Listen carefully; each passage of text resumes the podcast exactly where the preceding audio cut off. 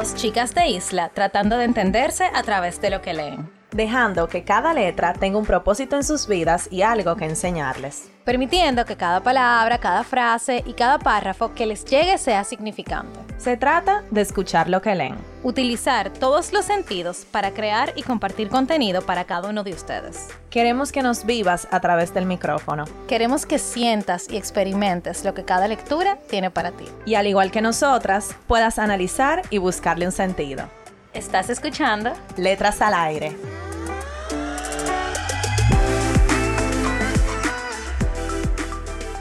Hola a todos, bienvenidos a otro episodio de Letras al Aire. Hoy es viernes, como todos los viernes, y están con sus hosts favoritas, Carol y Nicole. Hola a todos, gracias Nicole por tu introducción después de tantos viernes yo introduciendo, introduciendo, ¿qué se dice? Sí, sí, introduciendo. Bienvenidos y bienvenidas. Hoy le tenemos, como el nombre de nuestro episodio lo dice, un tema difícil y un libro simple. Sí, y la lectura de esta semana es de una autora dominicana de la cual nunca habíamos escuchado. Eh, ella se llama Edna Pepén. El libro se llama Nada Estándar, el arte de ser diferente. Y nos llamó mucho la atención el título porque pensábamos que al leer el libro nos íbamos a encontrar con el arte de ser diferente y creo que a Egna lo que le pasó fue que ella vivió todo lo que vive una persona normal, en su proceso normal de pasar del trayecto del colegio, la universidad, adentrarse al mundo profesional. Pero para ella, que fue lo que pudimos ver, esto significó mucho. Y creo que un aprendizaje a largo plazo, ya vamos por el aprendizaje y ni, ni hemos hablado del libro, es que a veces tú enfocarte en una sola área de tu vida hace que tú dejes muchas áreas a un lado. Y sentí mucho esto con este libro. Porque el libro se enfoca mucho en su carrera. O sea, como ella desde muy pequeña eh, quería ser muy perfeccionista, sacar buenas calificaciones, obtener las mejores notas, obtener méritos, graduarse con las mejores notas, o sea, todo ese proceso que ella vivió desde que era muy pequeña, estando en el colegio, hasta finalizar la universidad. Entonces sentí que esta lectura me dejó deseando querer aprender de su vida, o sea, de las otras áreas, como son su vida amorosa, por ejemplo, su vida con su familia, su vida eh, con sus relaciones en las amistades. O sea, sentí que eso faltó en la lectura. Sí, cabe destacar que es una autobiografía, por lo cual pudimos entender, porque ella está contando su vida. Y bueno, el libro trata algunos temas difíciles, que son la depresión, la ansiedad, la presión social, los estereotipos. Y tú sabes que, Nicole, me pasó lo mismo que a ti en ese sentido de que solamente, o sea, ella se enfocó mucho en, en esa área, de la área profesional. Nos parece que es un área que ella le da mucha prioridad y por eso entonces se refleja en su libro. Y sentimos que esos temas que son tan profundos y de los cuales uno, uno puede hablar tanto, porque yo sé que muchas personas han sentido depresión alguna vez en su vida, ansiedad, presión social y, todo eso. Se tocaron muy por arribita en el libro.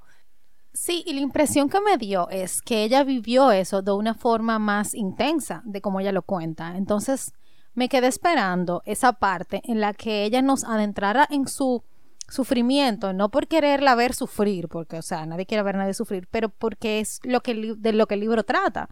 Entonces, creo que Carol y yo estamos tan acostumbradas a leer cosas que nos impactan tanto, porque nos identificamos tanto, que cuando leímos el libro nos sentimos que le faltó.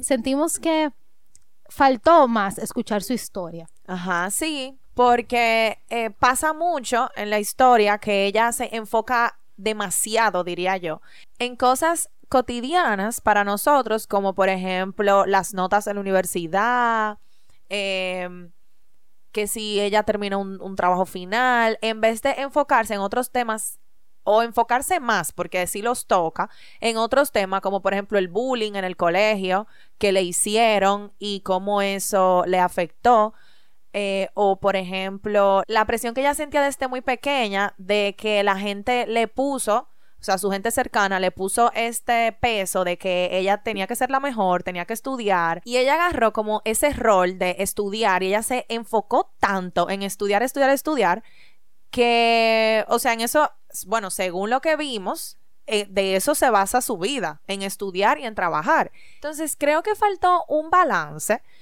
entre eso de, de, la presión, de episodios depresivos que ella cuenta, pero que lo cuenta muy por arriba, y esos otros temas como las notas del colegio o su viaje de promoción que realmente, a mi entender, le quita el peso o el valor de esos temas tan importantes y necesarios que se hablen. Yo creo también que este libro nosotros a nosotros nos apasiona mucho el tema de la ansiedad, de la depresión, de, tu sentirte estresado y cómo tú combatas con eso. Entonces, el libro empezó con esto, con cómo es la ansiedad y la depresión son tus dos enemigos. Porque al tú sentirlas o al tú vivir un, episodio depresivo o un ataque de ansiedad, o sea, solamente el que lo ha vivido y ha pasado por eso lo sabe y lo siente. Entonces tú identificarte con otras personas que lo hayan pasado en, otra, en otros aspectos de su vida, te da a ti como esa tranquilidad de que tú no estás solo. Entonces nos faltó sentirnos que no estábamos solas con el libro de Edna. Y yo no le quito peso a la escritura de ella, porque ella escribe sumamente bien. O sea, yo espero el día de mañana poder escribir tan correcto como ella. Pero sentimos que la autora no se abrió en el libro. O sea, y señores, hacer un libro, no me imagino lo difícil que tiene que ser. Y más cuando tú quieres hablar de temas que te cuesta mucho tu plasmar. Y realmente nosotros no queremos venir aquí a buscar a nadie, ni a decir qué libro es mejor que otro, ni qué libro recomendamos y qué no. Aunque lo hayamos hecho, porque la verdad es que nos hemos emocionado mucho con las lecturas, pero creo que también es importante nosotras ser sinceras con ustedes que nos están oyendo de si algo nos parece que le faltó más. Ojalá poder hablar con Egna y que de verdad nos cuente esa parte de la historia que nosotros no sabemos. Sí, y ustedes saben que, bueno, Nicole ya lo dijo, a nosotras nos encantan los temas psicológicos, eso es algo que Nicole y yo tenemos muy en común. Y buscando libros que también tratarán sobre estos temas, encontramos varios que tenemos en nuestra lista de lectura, de próximas lecturas, y quisiéramos mencionar. Por ejemplo, Cosas que piensas cuando te muerdes las uñas, que es de Amalia Andrade, esta, esta autora ya la leímos. El mundo amarillo, de Álvaro Espinosa, Anxious People de Frederick Backman, Martes con mi viejo profesor de Mitch Albom, que es el autor de la semana pasada, El sol y sus flores de la autora Rupi Kaur, El demonio de la depresión de Andrew Solomon. Y ustedes saben que nosotras siempre decimos que los libros llegan a nosotras. Y con este libro nos pasa como ustedes se pueden dar cuenta, que no nos sentimos completamente identificadas, ya sea porque no conectamos en la etapa de la vida que estamos con la etapa de la vida que Edna cuenta en su libro, o porque sentimos, como dijimos, que el balance, que no tiene un buen balance eh, de los temas cotidianos y los temas difíciles. Sin embargo, quisimos traer la lectura porque entendemos que estos temas difíciles tenemos que hablarlos más. Y ese estigma alrededor de la depresión, de la ansiedad, de, del bullying, de la presión social, tumbarlo y hablarlo, porque al final de cuentas todos hemos sentido algo de esto en nuestras vidas. Entonces, por eso creemos que el libro llegó con ese fin a nuestras vidas y por eso se lo trajimos hoy. Y eso pasa también, o sea, quizá nosotras estamos en una etapa donde profesionalmente, personalmente, todo mente, nuestros problemas son otros. Entonces, los problemas de EGNA fueron los míos hace cuatro años. Carol, hace, hace más. Hace seis años. Y los entendemos, pero e, es eso, ya pasamos por esa etapa y quizás esto es un libro para una persona que vaya a comenzar la universidad o que esté terminando o en sus dos últimos años del colegio, que se sienta así, porque se va a sentir identificado realmente. Y uno de los temas que se toca en la lectura de esta semana es, señores, ¿ustedes no le ha pasado que ustedes creen que se la están comiendo? Que ustedes son la maravilla, la mirage. El final. en lo que sea, o sea, en lo que sea. Y después llega alguien que se la está comiendo más que tú.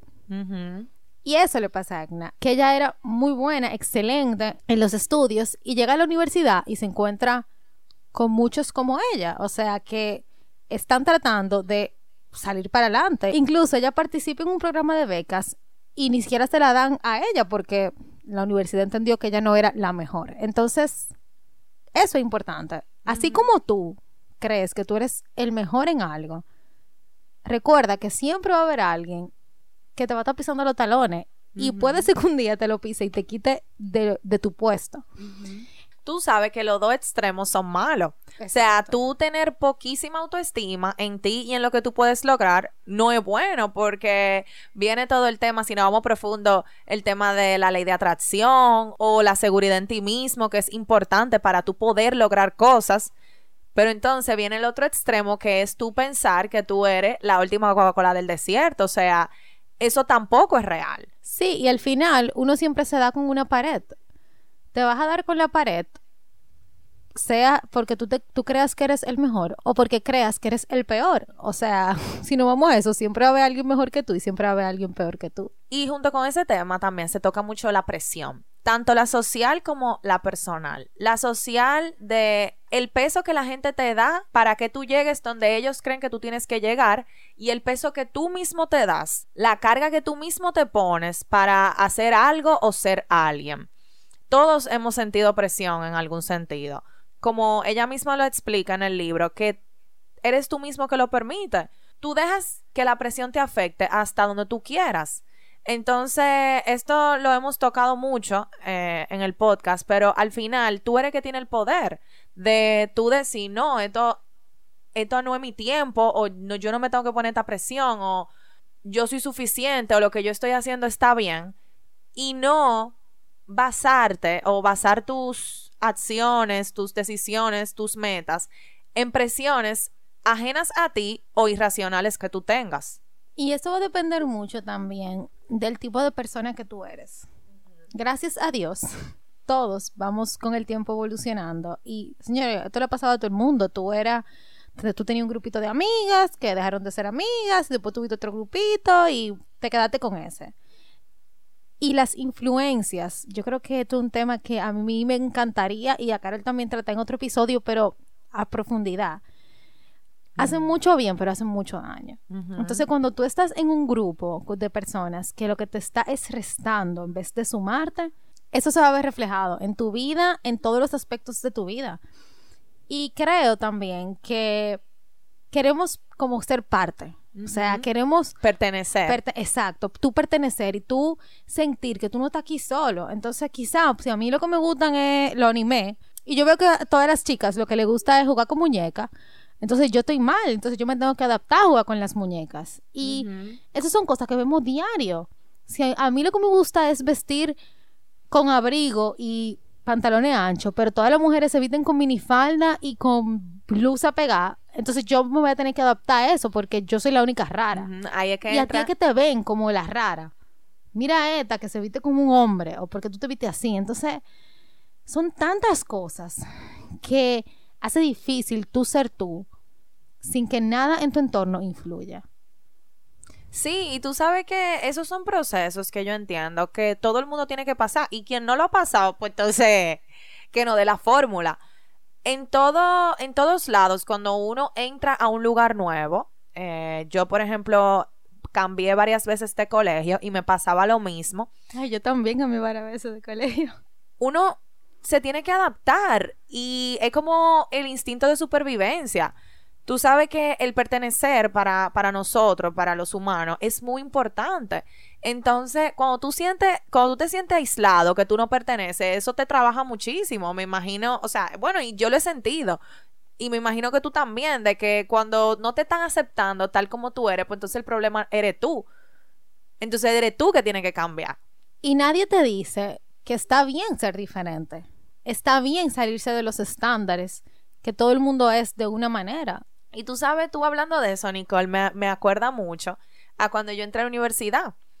uno piensa que uno va a decir algo malo y la gente se va a burlar, o esto y que lo otro, como que uno tiene ese miedo. Y en verdad, todo el mundo tiene el mismo miedo. Yo me acuerdo que en las primeras clases de mi universidad, éramos, qué sé yo, ponte tú 30 jóvenes acabados de entrar nuevos a una universidad. Señores, y hasta que el profesor no entraba a esa aula, todo el mundo se quedaba callado por miedo. Ahora lo, ahora lo sé y lo entiendo cuando miro atrás. Por miedo como a decir algo mal dicho, fuera de lugar, por no salirse de, qué sé yo, de la norma, de un lugar nuevo, de que estamos en la universidad, de ese paso del colegio a la universidad. Y yo me acuerdo que un profesor entró una vez y nos dijo, ¿por qué ustedes están tan callados? Sean ustedes mismos, hablen, hagan bulla. Este es el momento de hacerlo. Este es el momento de ustedes disfrutar y ser jóvenes.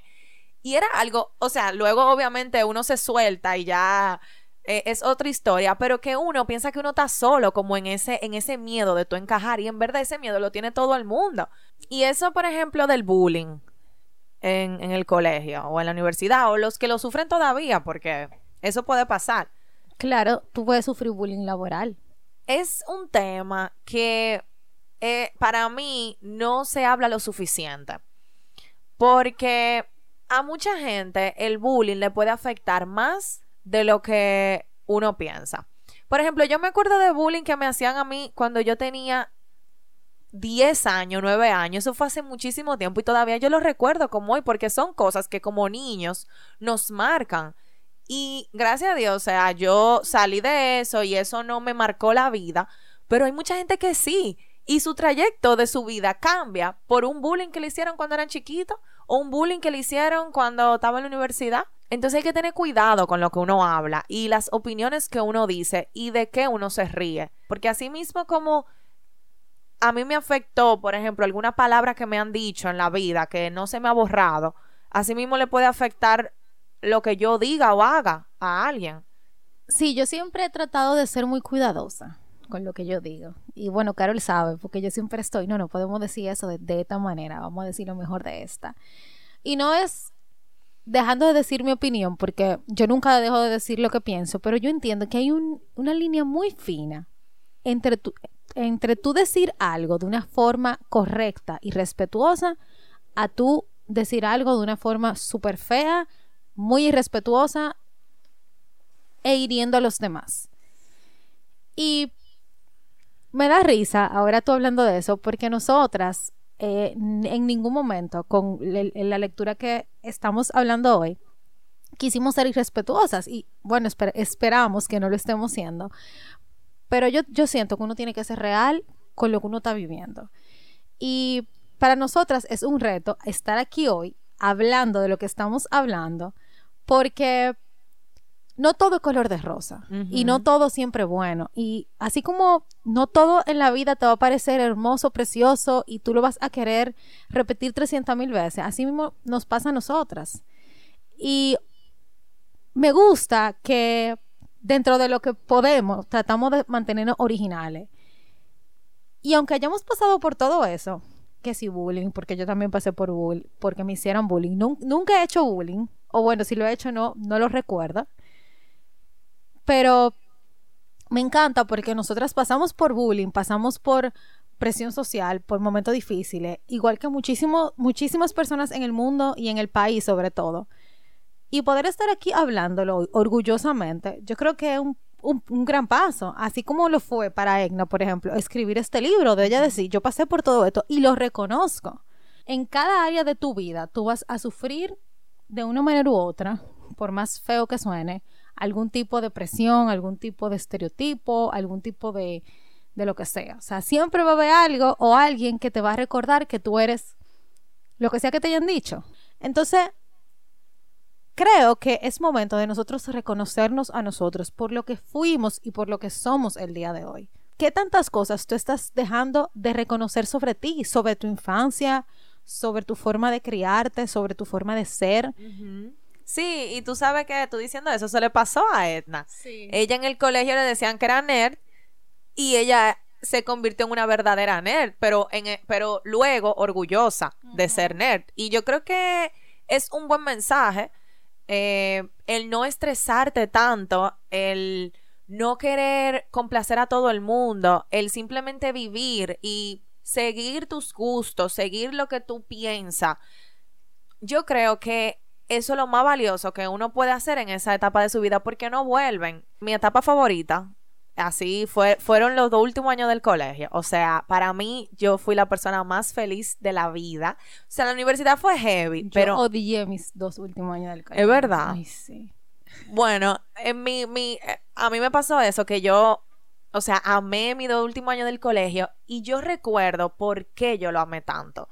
Y es porque en esos dos últimos años yo era yo en mi máxima expresión. O sea, ya después de que tú tengas un sitio que tú tienes muchísima confianza y realmente no te importa lo que digan los demás ni lo que piensen, tú de verdad saca tu verdadero yo. Y yo como gocé en mi último año de colegio, yo creo que, mira, no he gozado después de ahí. Han gozado poco. He gozado poco.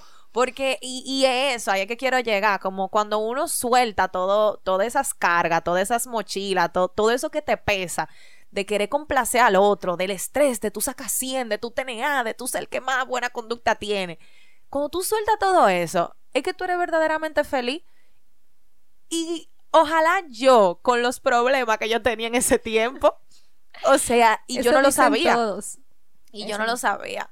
Entonces, sí, es como un es como un buen momento de tú parar y tú decir que realmente no vale tanto, la, no vale la pena tú sentirte estresado por lo que piense otra persona o tomar tanto en cuenta la opinión de otra gente. Sé tú que lo otro se acomoda. Y muy de la mano con lo que tú estás diciendo, va el nosotros dejar de aparentar que somos felices donde estamos cuando no lo estamos. Creo que esto es lo más importante. O sea, al final es uno que se hace daño diciendo que uno es feliz, que uno está viviendo una vida plena, que uno está súper feliz con su carrera. O sea, quizás si yo hubiera aceptado que no era feliz con la carrera que yo estaba teniendo, yo hubiera elegido otra carrera a tiempo. Pero al final yo terminé derecho, que no es que no me gusta, me gusta, pero no te voy a decir que me apasiona. Y no tuve la oportunidad en ese momento de decir, espérate, no, yo quiero otra cosa. Porque yo me estaba exigiendo a mí misma. Yo escogí mi carrera porque yo dije, yo necesito algo que a mí me rete. Y yo medicina, señores, yo y ve sangre y ve... Mercadeo es que a ti te pega. A mí.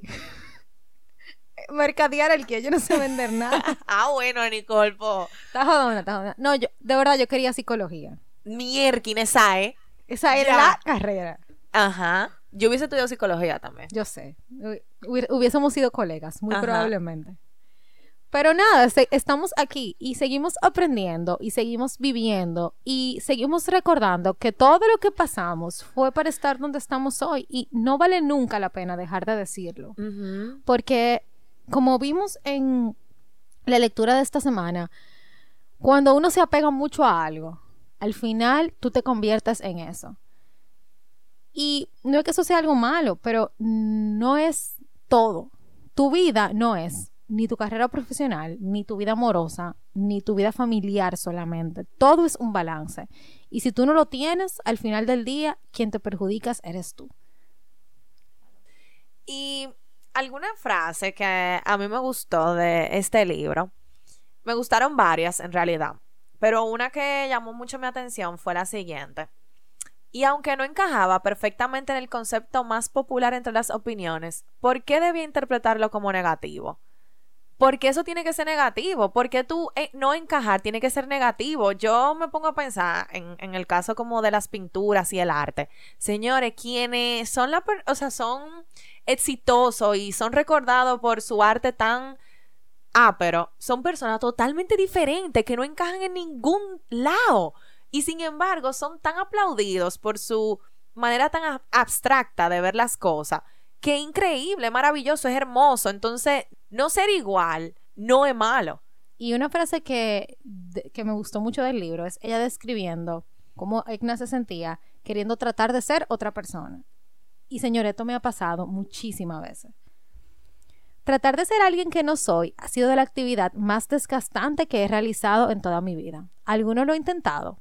Calculas cada movimiento y cada palabra tratando de que encaje lo que haces y dices con aquello que crees que esperan los demás. Señores, si viviéramos para cumplir lo que esperan las expectativas de los demás, no fuéramos gente.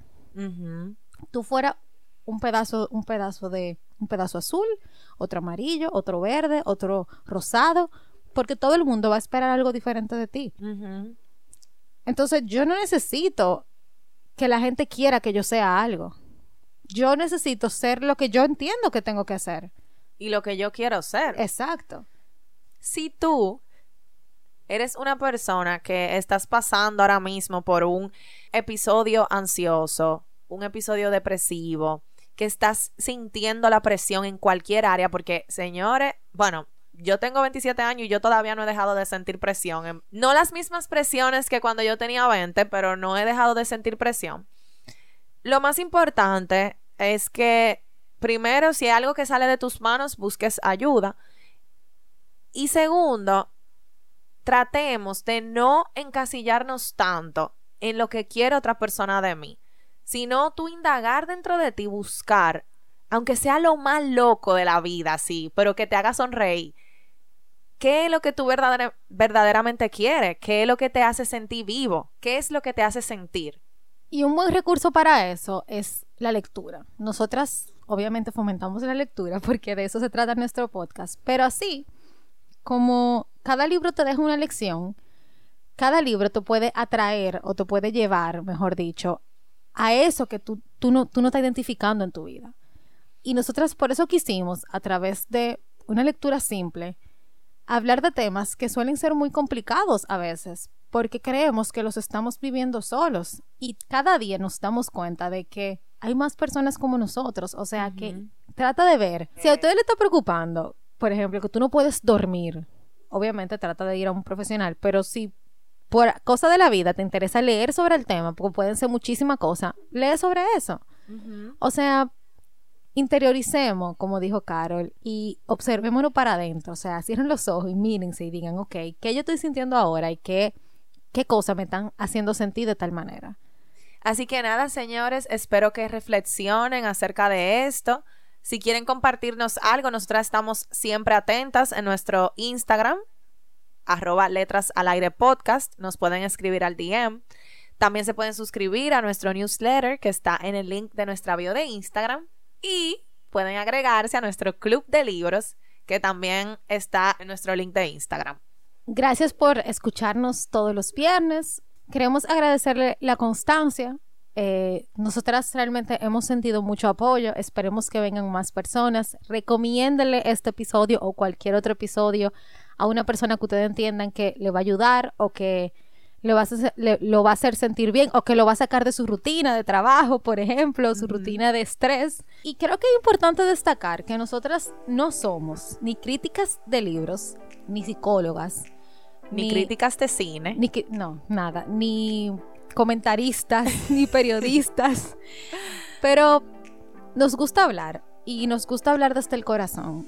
Así que siempre tratamos de que todo lo que llega a nuestras vidas, ya sea mediante la lectura o mediante las palabras, poderlas transmitir hacia todos ustedes de la manera más honesta posible. Así que nada, gracias por llegar hasta aquí y nos escuchamos el próximo viernes. Bye. Bye.